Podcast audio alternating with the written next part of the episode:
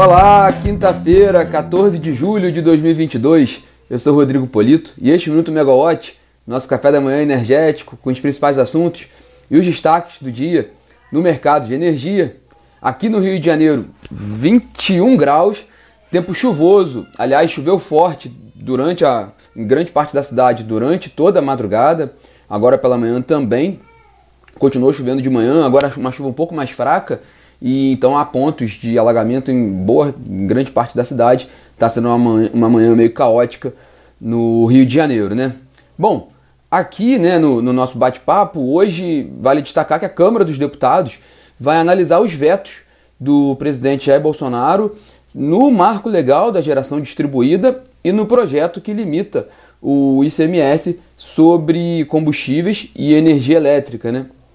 No caso da geração distribuída, a Lei 14.300, aprovada, sancionada no início do ano, né? Bastante tempo já que teve essa aprovação e os vetos, né? Só agora que vem a, a, a essa apreciação no plenário da Câmara. Lembrando que foram dois vetos no caso da GD, né? O primeiro diz respeito à possibilidade de usinas flutuantes de geração solar poderem ser divididas e assim se enquadrarem nos limites que configuram a GD.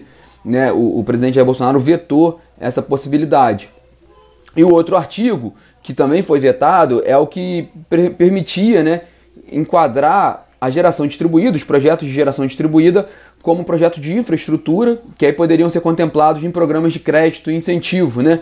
Em outras palavras, é que na, na lei o que estava previsto é que a GD poderia é, fazer emissão de debêntures incentivadas, debêntures de, de infraestrutura incentivadas, aquelas que têm isenção de imposto de renda. Isso também foi vetado pelo presidente Jair Bolsonaro lá no início do ano. Então são esses dois pontos que devem ser analisados pelos parlamentares, pelos deputados, na tarde desta quinta-feira. Né? Lembrando que esse ponto, principalmente esse da, da, das emissões de debêntures incentivadas, foi discutido pelo setor de energia solar, por meio da Absolar, né, Associação Brasileira de Geração Solar Fotovoltaica, em recente reunião com, com o ministro de Minas e Energia, Adolfo Saxida, é, eles trataram desse ponto, é um dos, dos itens da agenda do, do setor de energia solar, em que pese que essa discussão agora está totalmente nas mãos do, da Câmara, né? a Câmara que vai deliberar sobre esse veto. Mas isso foi colocado pelo, pelo setor de energia solar com o ministro Adolfo Saxida.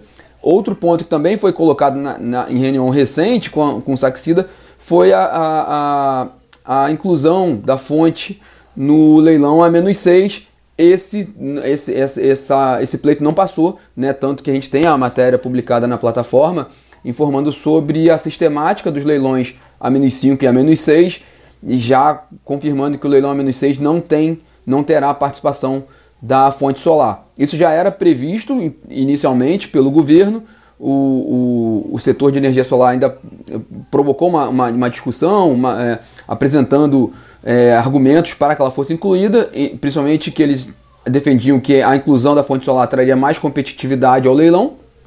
De outra, é, por outro lado, internamente o Ministério é, achava que não faria sentido a fonte solar entrar no leilão menos 6 pelo, pelo prazo mesmo de, de, do cronograma do, do, dos projetos que devem entrar em operação seis anos à frente, né? o que seria muito longo para projetos de geração solar que são constru, construídos em período menor. Né? Bom, Voltando aos vetos, o outro veto, outro, outro processo que deve ser votado no plenário, né, e que faz parte da área de, de energia, petróleo e gás, é o, o da lei que impôs o teto de 17% do ICMS sobre combustíveis e energia elétrica. Há um conjunto de vetos ali e que devem ser apreciados hoje também nessa, nessa sessão da tarde na Câmara dos Deputados.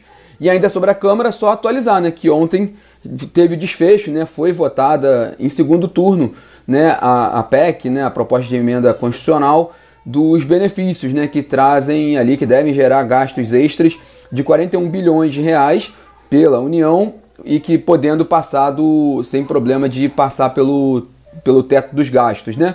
Esse texto da PEC dos benefícios, que também tem relação principalmente com o mercado de combustíveis, né, ele agora vai para promulgação a expectativa no mercado é que essa promulgação ocorra amanhã, né, ainda antes ali do, do, do recesso parlamentar. Lembrando que essa é a última semana de trabalho dos, dos parlamentares, né? A partir de semana que vem há o recesso parlamentar E nesse ano é um recesso especial, já que eles já se mobilizam ali para suas bases eleitorais, olhando já o, o processo eleitoral do segundo semestre, né?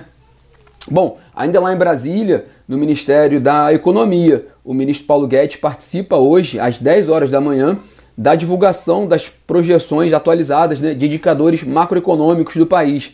Bom, na prática ele vai trazer novos dados, entre eles projeção de PIB para o Brasil, né? Vale lembrar que é, é, essa divulgação é feita lá, mas ela será transmitida é, virtualmente, né, pela internet.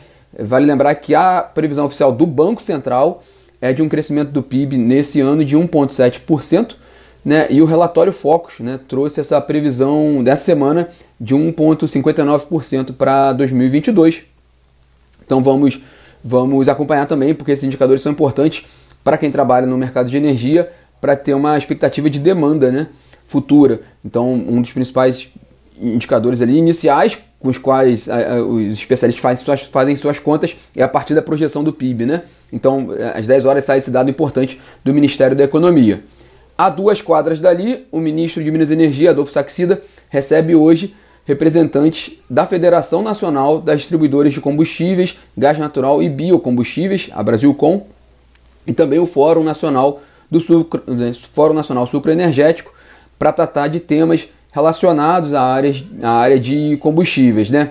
Falando sobre esse tema, o Valor Econômico de hoje trouxe uma reportagem né, sobre o programa de venda de refinarias da Petrobras, né, com destaque para baixa competitividade nesse processo, motivada pelo risco político sobre os preços dos combustíveis. Né? Ainda de acordo com essa reportagem, a Petrobras deve receber até amanhã as manifestações de interesse para os processos de venda das refinarias Abreu e Lima, em Pernambuco, Repar, no Paraná, e Refap, no Rio Grande do Sul. Bom, por outro lado, é, na fotografia de hoje, de acordo com dados da, da ABCOM, da Associação Brasileira de Importadores de Combustíveis, hoje o preço da gasolina fornecido pela Petrobras no Brasil está 5% mais alto do que o preço de paridade de importação, e o preço do diesel está com uma defasagem muito baixa, de 1% em relação ao mercado internacional, devido aos fatores já, né, é, a própria queda do, do Brent e também já as mudanças recentes na, no, no, preço do, dos combustíveis, o que, o que tem ajudado, favorecido um pouco essa relação. Com isso, tira um pouco a pressão de, por novos reajustes de combustíveis para a Petrobras, né? Facilita um pouco o dia a dia da companhia, né? Bom, ainda sobre a Petrobras, é, a companhia informou ontem né, ao mercado que o Comitê de Elegibilidade da empresa encerrou a análise dos indicados para o Conselho de Administração da companhia, entre eles o Gileno Barreto, que é indicado à presidência do Conselho da Petrobras. É, a Petrobras, porém, não apresentou até, até agora o, a conclusão do parecer do Comitê de, de Elegibilidade, o que, que eles colocaram ali, é, como eles analisaram esse, esses nomes, né? apenas já encaminharam para o Conselho de Administração. Aí o Conselho de Administração da Petrobras agora, o atual conselho, deve receber esses nomes, analisar e convocar uma Assembleia Geral Extraordinária de acionistas, que aí sim esses acionistas vão votar nos novos nomes para o Conselho de Administração da Petrobras. Mas isso ainda leva um tempo, né? É aquele processo que tá, já está durando alguns meses, né? E que só foi antecipado no caso do presidente da Petrobras, o Caio Andrade, porque o, o, José Mauro Coelho renunciou ao cargo, o que permitiu ali uma mudança rápida na configuração ali do, do conselho e na indicação para a presidência, né? Mas a composição completa do conselho depende desse trâmite que está em andamento na Petrobras. Bom, e só para fechar, saiu ontem, é, saíram dados operacionais da EDP, né? Ontem a EDP que possui duas distribuidoras, uma no Espírito Santo e uma em São Paulo, né? o, do segundo trimestre, a energia distribuída da, do grupo EDP cresceu 3% em relação ao, ao segundo trimestre do ano passado. Esse, esse volume no Mercado Livre foi 4,6% maior e na mesma comparação no mercado cativo foi de 1,7%. Na véspera já tinha saído ali as projeções da Neoenergia também, projeções operacionais da Neoenergia no segundo trimestre, e o total de energia injetada pela Neoenergia no segundo trimestre cresceu 0,8% em relação ao igual período do ano passado, um crescimento um pouco mais modesto, né?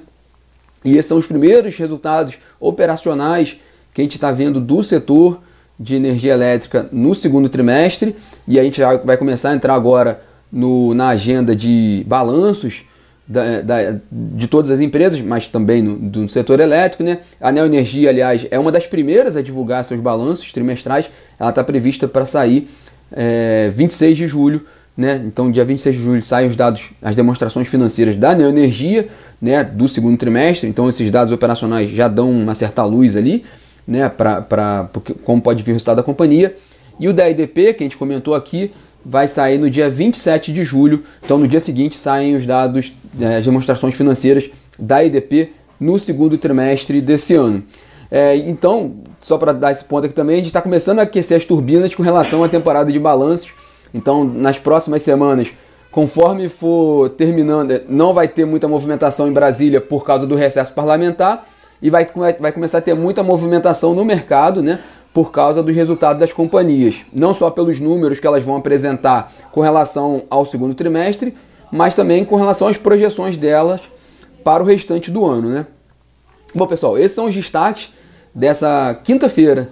E quem quiser conferir desde o início o bate-papo já já vai estar disponível em podcast e atualização dos assuntos, entre eles a questão dos vetos né, no marco legal da geração distribuída a gente vai atualizar as informações assim que elas saírem na plataforma megawatt.energy e também no aplicativo da Megawatt, que vocês podem acessar pelo, pelo celular.